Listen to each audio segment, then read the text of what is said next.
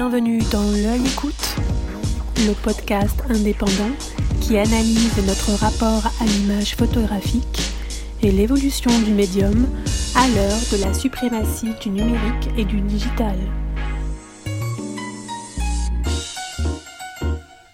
Christine Spengler a raconté dans son livre biographique Une femme dans la guerre, paru chez Ramsay en 1991 et réédité depuis par les éditions des femmes, comment, dans le désert du Tibesti au Tchad, elle découvre sa vocation pour témoigner des causes justes grâce à son frère Eric, qui lui donne son boîtier 28 mm avec lequel elle prendra sa première photo.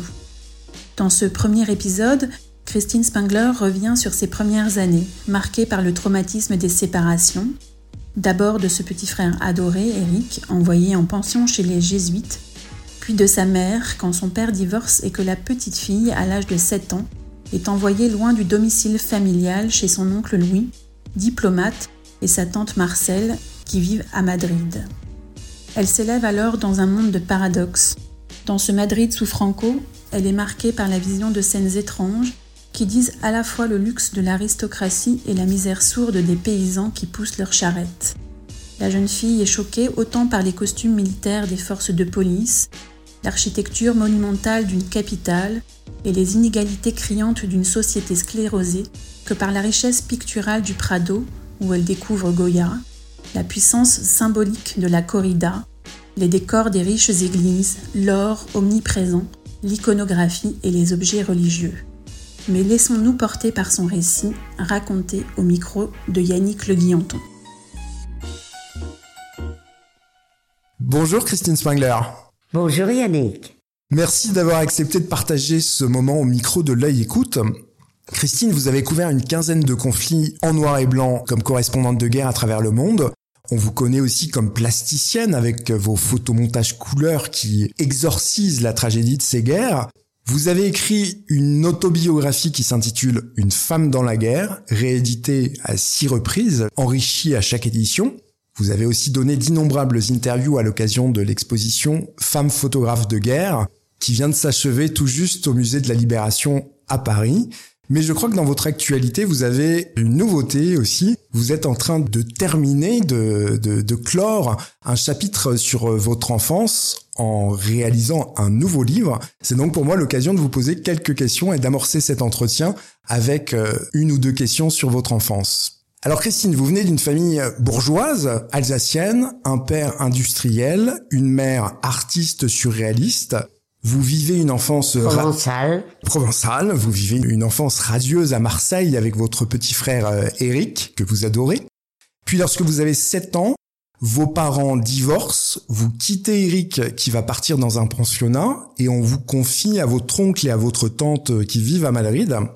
Au-delà du traumatisme de l'enfance, ce que vous voyez dans l'Espagne franquiste, dictatoriale, fracturée, inégalitaire, est-ce que déjà ça ne vous a pas donné l'envie de vous rebeller et, peut-être, comme vous le déclarerez plus tard, de témoigner des causes justes? C'est tout à fait vrai. Vous avez raison. C'est que toute petite, déjà, à l'âge de 7 ans, je voulais le faire. Et mon oncle et ma tante qui ont tenu à me donner une éducation la plus parfaite possible euh, au lycée français de Madrid, qui était un haut lieu très brillant. Euh, moi, évidemment, ma passion, euh, c'était les cours de littérature, euh, littérature française et espagnole. Moi, j'écris, euh, je parle et je rêve aussi bien en espagnol qu'en français. Mon, mon, mon ami m'appelle Cristina. Je, je préfère beaucoup D'ailleurs, euh, la langue est espagnole et Madrid reste le la rythme ville de, mon l'espagnol. enfance. Oui. Et juste un point quand même, est-ce que vous pouvez nous parler de ce que vous avez vu dans votre petite enfance qui a pu vous choquer et, Ah oui. et montrer la disparité qu'il y avait au- au-delà de la politique qui était appliquée par Franco, plutôt les, les inégalités Dans sociales. la rue même. C'est la rue qui m'inspire, que ce soit à Paris, euh, à Calais ou, ou à Kaboul. Donc, là-bas, c'est pareil. Je, je, je pars euh, le cœur brisé après avoir laissé mon petit frère que l'on emmène quasiment de force chez les jésuites en Avignon, dont je n'aurai quasiment plus de nouvelles. Ma mère, nous n'avions le droit de la voir que une fois par an. Vous vous rendez compte, ma mère qui était artiste à Saint-Paul-de-Vence. Donc j'allais être séparée de mes parents, de cette maison euh, sublime que j'ai intitulée la Bastide au volet jaune, qui donnait sur la mer au milieu du cri des mouettes et euh, notre mère euh, tellement belle et poétique qui déjà nous enseignait le surréalisme dès l'enfance, déjà à l'âge de, euh, de 7 ans, et Eric plus petit, nous savions parfaitement évidemment qui était Gala et Dali, mais aussi notre mère nous lisait des morceaux de L'amour fou, nous savions qui était Éluard. Donc les couleurs pastel de la corniche de Marseille étaient des couleurs très douces. L'eau était d'une couleur opaline. Les nuages, le soir, étaient, je m'en souviens, rose et mauve. Et c'est peut-être pour cela, je m'en suis rendu compte récemment que j'ai une passion pour la maison de vacances de notre enfance où je crée à Ibiza. Parce que les couchers de soleil de Cala sont les plus beaux de l'île et me rappellent exactement ceux de Marseille.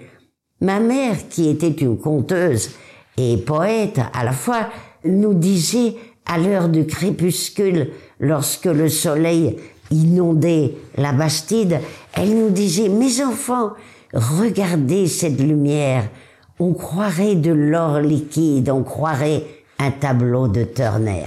Donc là, vous passez à, une autre couleur. Vous êtes plus plongé dans, dans le noir, puisque votre tante euh, Marcel vous emmène au Prado pour euh, donc visiter le musée et vous tombez, entre autres, amoureuse de Goya.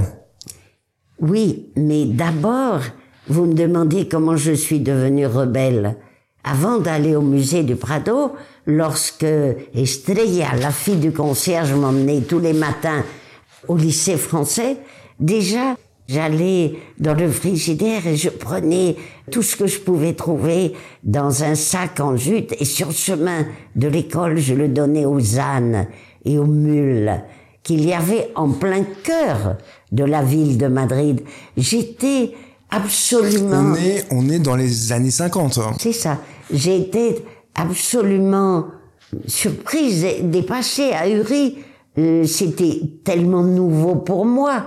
D'abord, je vois les premiers gardiens civils de ma vie, une vision de Lorca à la frontière à Irun. Le chauffeur immobilise la Bentley et tout d'un coup, je vois ces personnages terribles, vêtus de longues capes vert olive qui arrivent jusqu'à leurs pieds. Ils sont armés ils ont des tricornes noirs, vernis noirs. Mais, alors que nous sommes en hiver, ils portent des lunettes noires. Tapis dans le fond de la voiture, je dis à mon oncle Louis, mais oncle Louis, ils ont commis des crimes? Pourquoi ces messieurs ont-ils des lunettes noires? Que veulent-ils cacher? Oui, que veulent-ils cacher? Et puis, ces lunettes noires, je les reverrai le soir même de notre arrivée à Madrid, le lendemain, lorsque mon oncle et ma tante, qui étaient déjà attendus à un cocktail à l'ambassade de France, me laissent seule avec la femme de chambre à la maison, en lui disant Faites à mademoiselle une petite tortilla et puis emmenez-la au cinéma. Ainsi, elle apprendra l'espagnol. Et heureusement, qu'il y a eu des choses merveilleuses, comme Sara Montiel, dont j'ai mhm. fait des photomontages plus tard, qui était elle, bien qu'une beauté fatale, dont je tombe amoureuse tout de suite, mais brune, contrairement à ma mère, qui était blonde.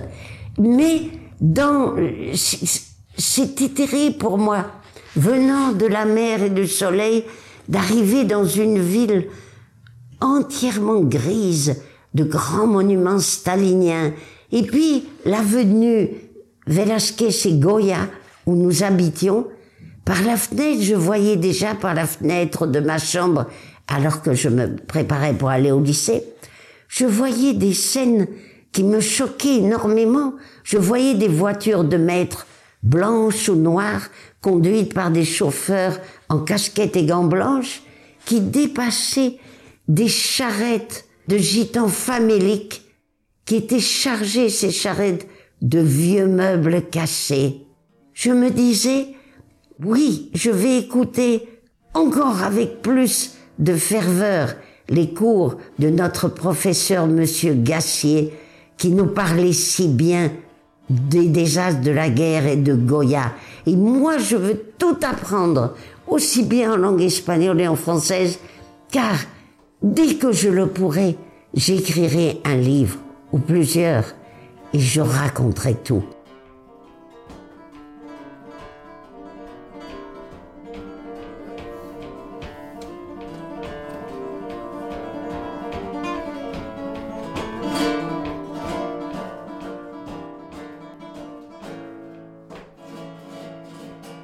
Pour revenir aussi à vos influences purement espagnoles, ce que vous avez découvert en Espagne, c'est donc le Prado. le noir de Goya. Vous avez également le, le baroque euh, des églises, euh, les, les Christ, les Macarenas, les, euh, les Vierges. Et puis vous avez également euh, la corrida et les toreros qui vont devenir des fondamentaux aussi dans votre travail. Voilà. Pourquoi? Parce que ils apportent la couleur dont j'étais privée alors que notre mère nous habillait en couleur. Eric et moi, elle nous, elle nous habillait de, des mêmes couleurs, de la même façon. Et, mais ma tante Marcel, la sœur de mon père alsacienne, lorsque nous avons quitté hum, Marseille, euh, elle dit ah non non non ma petite fille non non non non tes robes tu les laisses ici il- je t'en ferai faire d'autres à Madrid non non ces robes de couleur rose et jaune ça ne correspondent pas du tout tu ne pourras pas les porter à Madrid et c'est ainsi qu'à mon grand désespoir elle commença à m'habiller en marron et en gris couleur que je déteste encore aujourd'hui Oui, faut dire aussi que votre oncle Louis, je crois, Oui. est diplomate, il est consul. Voilà, il est euh, consul général de Monaco et ami personnel du prince Régnier. Alors ça, ça, ça me faisait rêver plutôt lorsqu'il recevait des lettres euh, de, de Monaco, jusqu'au jour où le prince Régnier lui écrit pour lui dire qu'il va épouser une femme merveilleuse américaine, ancienne actrice, la princesse Grace, et qu'il a choisi l'Espagne pour son Madrid pour son voyage de noces et qu'il charge mon oncle d'organiser le voyage. Et c'est grâce au prince Régnier que j'assiste à l'âge de 8 ans à ma première corrida. Car mon oncle Louis, bien qu'il était aficionado et tout notre appartement était rempli de tableaux qui faisaient assez peur, de tableaux taurins, mais aussi un picador du grand peintre Gutiérrez Solana. Mais il y avait aussi des bouffons qui rappelaient Velasquez, des, des êtres difformes. Il y avait toute une série de vieux toreros qui m'ont inspiré dans la photo, dont le plus célèbre, qui est toujours dans toutes mes expos, qui est non pas Manolete, considéré euh, comme le plus grand des toreros, mais un qui lui ressemblait étonnamment, mais qui était pauvre, qui n'avait jamais réussi et qui avait peur. Mais il dominait sa peur, comme certains toreros. En général, les toreros, comme les correspondants de guerre, qui ne, ne connaissent pas la peur, sinon comment peut-on affronter euh, le taureau et ce métier? Certains de ces tableaux de toreros qui étaient euh, au mur m'ont inspiré plus tard pour euh, ce grand livre photo qui s'appelle Vierges et toreros où, où j'ai mis en scène tous les toreros de mon enfance. Mais oncle Louis, je lui disais, est-ce que ces messieurs existent vraiment? Oui, pour vous, c'était des que moi, personnages. je les vois jamais dans la rue. Habillée comme cela, c'est normal. Mhm. Avec Euh, euh, des, oui, des euh, bas roses et, des, et un costume... euh, de lumière euh, qui s'appelle le costume de lumière, el traje de luces. Ben évidemment que je pouvais pas les voir dans la rue puisque il est interdit aux toreros, ça n'arrive jamais de revêtir le costume de lumière si ce n'est pour affronter la mort. Ça je l'ai écrit dans tous mes livres aussi. Les, euh, on les appelle la preuve les fiancés de la mort, los novios de la muerte. C'est un habit de scène. Voilà, il ne, il ne le porte que pour affronter la mort. D'ailleurs, c'est ce que m'a dit Luis Miguel Dominguin quand j'ai commencé à travailler sur mon livre. J'ai travaillé pendant 8 ou 10 ans, mais pendant ce temps, je fais plein d'autres choses en même temps. C'est-à-dire, quand je suis à Madrid, je travaillais euh, sur le livre des Toledos, et puis j'écrivais, et puis je me consacrais à Duras ou à autre chose, je faisais d'autres natures mortes, j'allais dans une guerre. Bon.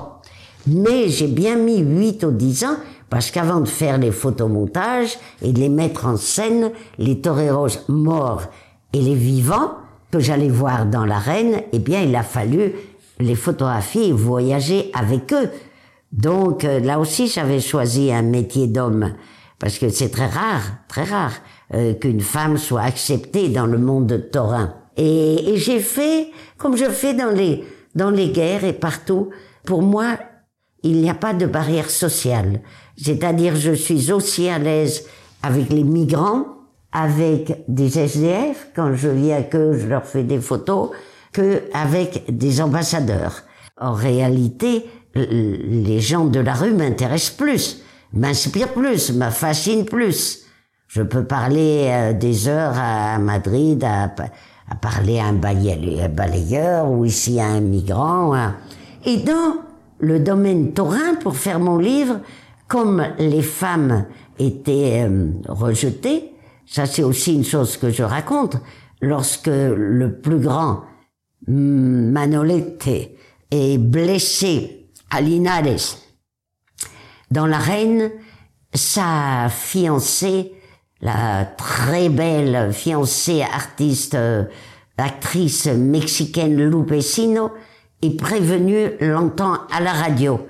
Elle l'entend à Madrid, elle va au volant de sa petite voiture bleu pâle. Elle se précipite, hein. Elle se précipite, et là, et là, toute sa quadrilla, tout son entourage de Manolete, alors qu'il est en train d'agoniser à l'infirmerie, lui interdisent, lui barrent le passage. Non, tu eres una puta. Hmm.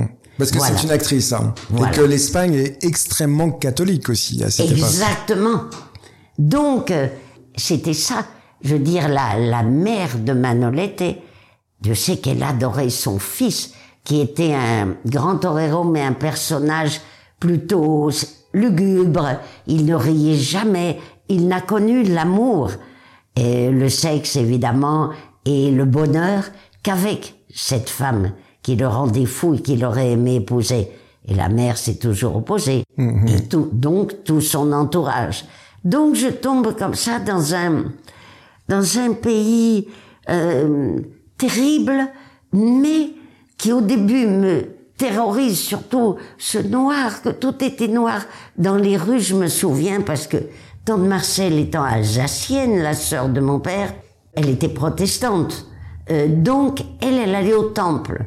Mais comme moi... Vous, vous, vous étiez catholique. Comme moi j'étais catholique de par ma mère, croyant bien faire, je devais aller moi tous les dimanches et au temple et à l'église catholique, les deux. Et là, lorsque nous allions à l'église voisine de la Concepción, dans le quartier de Barrio de Salamanca, lorsque nous allions à l'église voisine, je ne voyais que des femmes de tout âge, jeunes et âgées, portant des robes noires de dentelle noire jusqu'aux pieds, des chaussures vernis noires, rosaires à la main et de grandes mantilles noires. Mais là, on est, j'allais on, à est, on est dans un tableau de Goya. Quand vous nous racontez cette image de femme en noir avec la mantille. euh, C'est vrai, peut-être, de Goya et de Solana, c'est vrai. Mais moi, ce qui me plaisait le plus, c'était d'aller dans cette église dont tout mon travail, après religieux, toutes ces macarenas que je photographie sans cesse et que je montre dans toutes mes expos, c'est Macarenas lumineuses. Une Macarena est une, vient de Séville. Ce sont les vierges de, qui l'église de la l'église de la Macarena, c'est ça?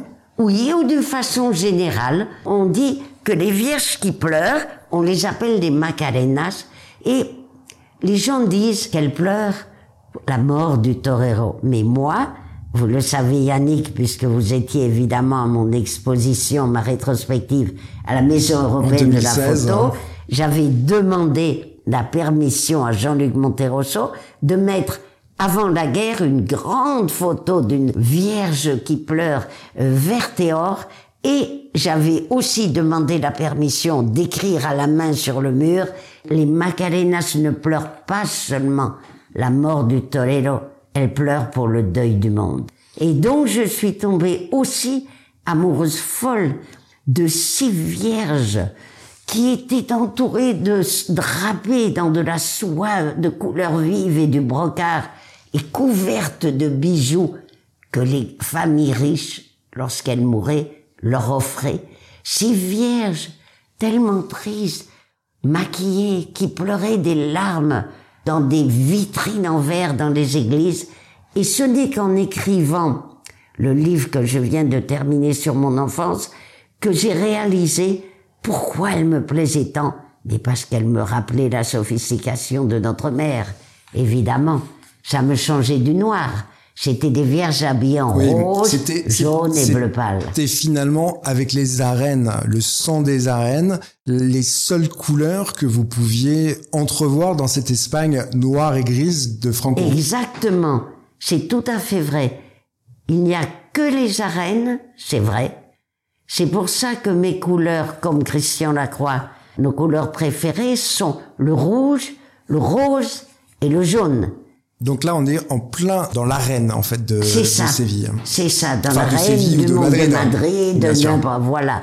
Et, et c'est heureusement, c'est là que je retrouve des femmes en mantille, mais non pas noires, sinon tout le contraire, en dentelle blanche, parce qu'à l'époque, les toreros avaient pour amantes des coupletistas, que je photographie aussi beaucoup, des femmes merveilleusement belles qui chantaient dans des cabarets et dans des théâtres et qu'ils allaient admirer tous les soirs. Et elles revêtaient leurs plus beaux atours et leurs mantilles blanches dans lesquelles elles greffaient des œillets de couleur qu'elles leur jet- jo- elles jetaient leurs œillets dans le sable et donc j'étais là fascinée parce que quelque part oui je retrouvais toute la couleur qui me manquait, la fantaisie et la beauté qui me manquaient tant.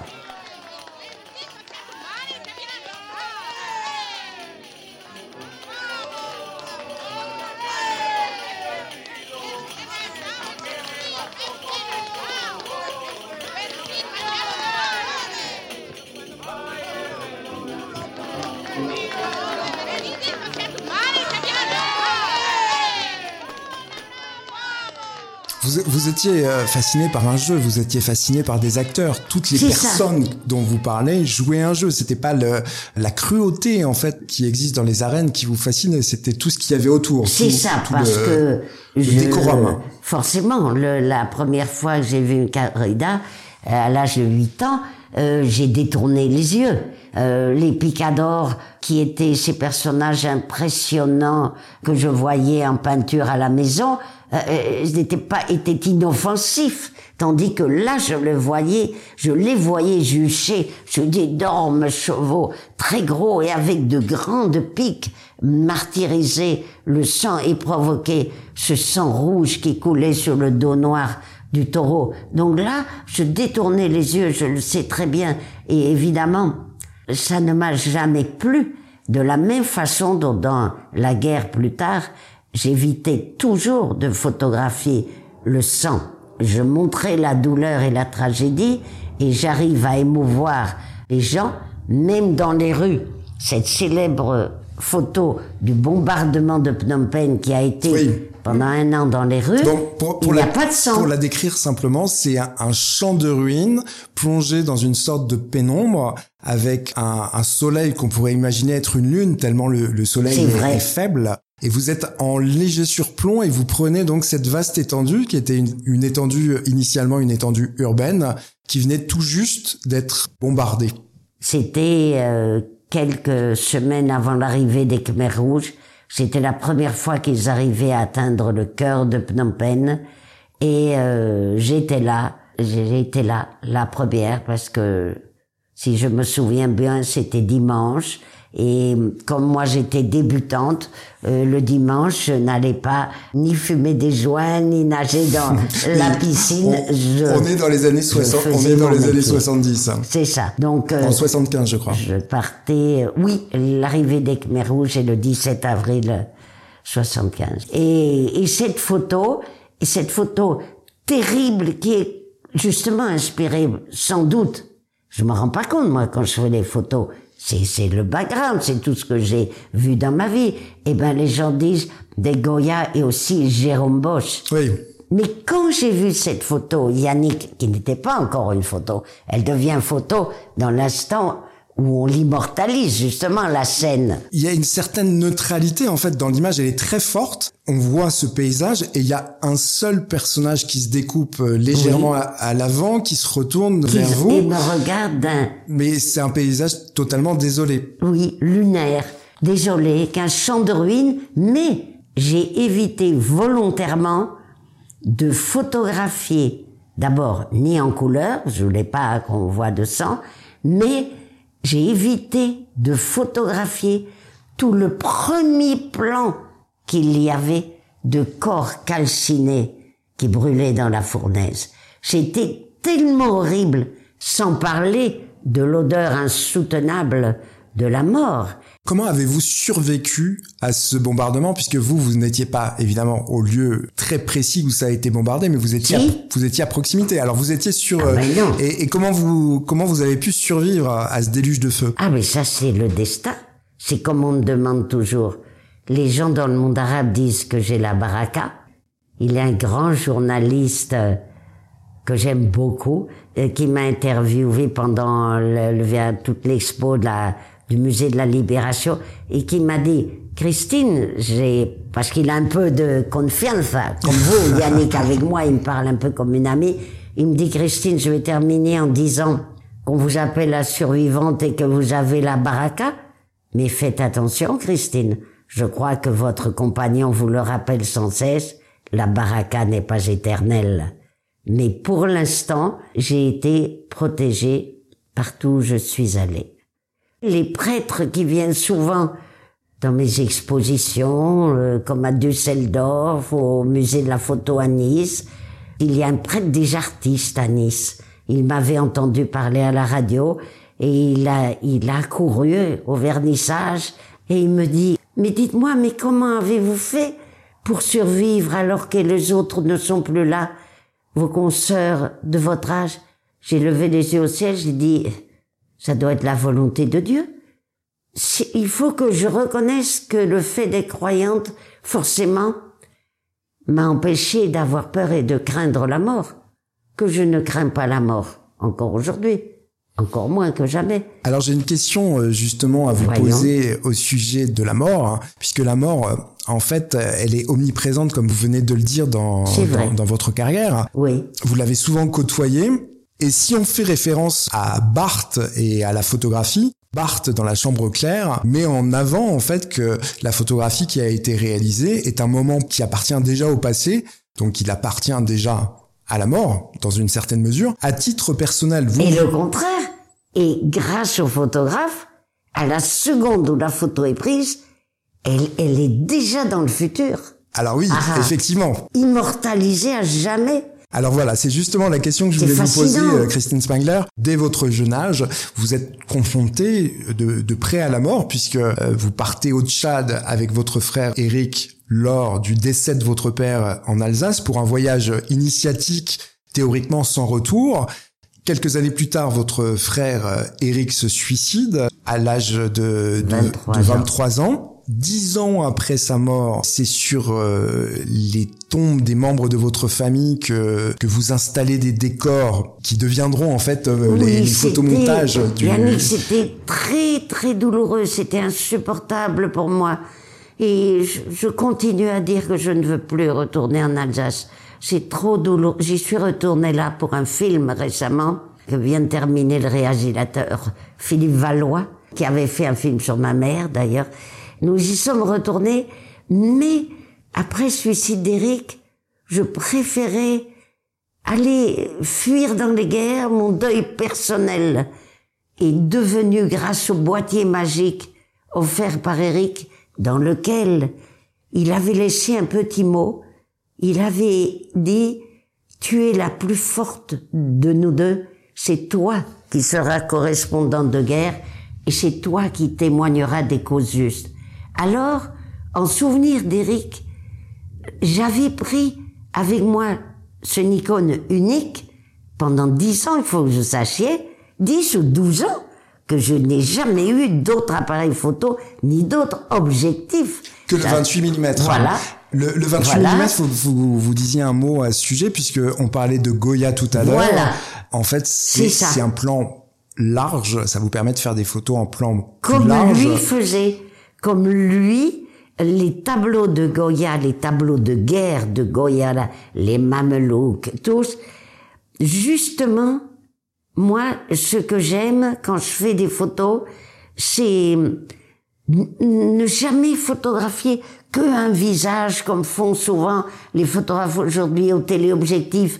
On ne sait pas si cette veuve qui pleure euh, vient du Liban, du Kosovo, d'Irak, d'Ukraine, tandis qu'avec moi, pensant toujours au background, comme faisait Goya, je laisse toujours de l'espace. Ah bah la photo du bombardement de Penh, évidemment, elle est toute ouverte. Mm, mm. C'est un cimetière à ciel ouvert. Mais à tel point que, comme dans Goya, on croit presque sentir les odeurs de la guerre.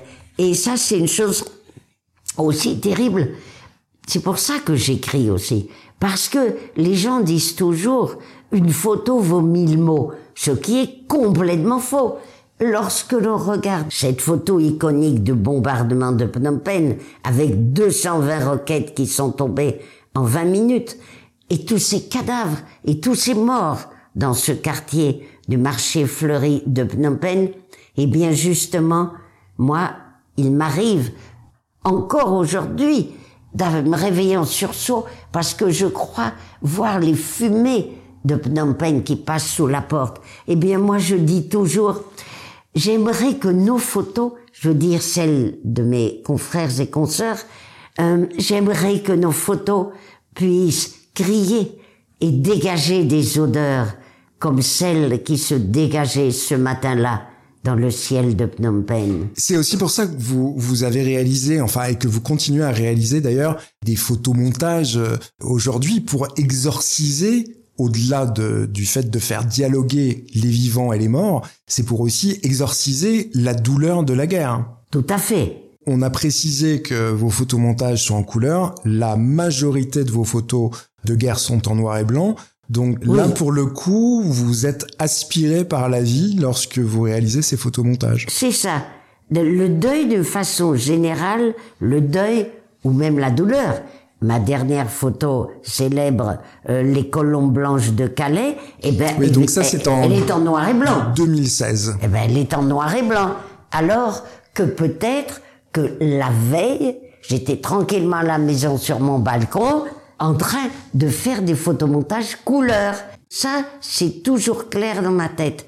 Le noir et blanc pour le deuil et la vie, les couleurs de la vie. Donc vous avez le positif et le négatif oui, quelque oui, part. Et c'est pour ça que la couverture de ce livre que vous aimez beaucoup, l'Opéra du Monde, mhm. c'est le bombardement de Phnom Penh tellement noir à la Goya entouré d'un rideau de velours rouge et or, comme un opéra, inspiré par la Calas, on croirait voir, écouter la Calas chanter. D'ailleurs, je me souviens que à la grande expérience de la MEP, hum, le directeur avait fait installer mon grand portrait de la Calas sur le toit. Jean-Luc Monterosso avait décidé ça. en fait de mettre en avant ce portrait d'ailleurs que je vois là que sous ça, les yeux. dans ma chambre, voilà. Une, une calasse euh, rayonnante, donc une photo Rayonnante et tragique, les et, tragique, oui. Elle souriait rarement, sauf peut-être quand elle l'était avec Onassis, mais après, elle a été plongée dans la douleur,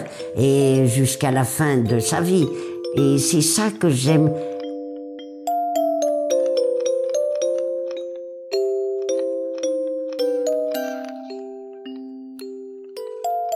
Retrouvez Christine Spangler pour un deuxième épisode sur votre plateforme préférée.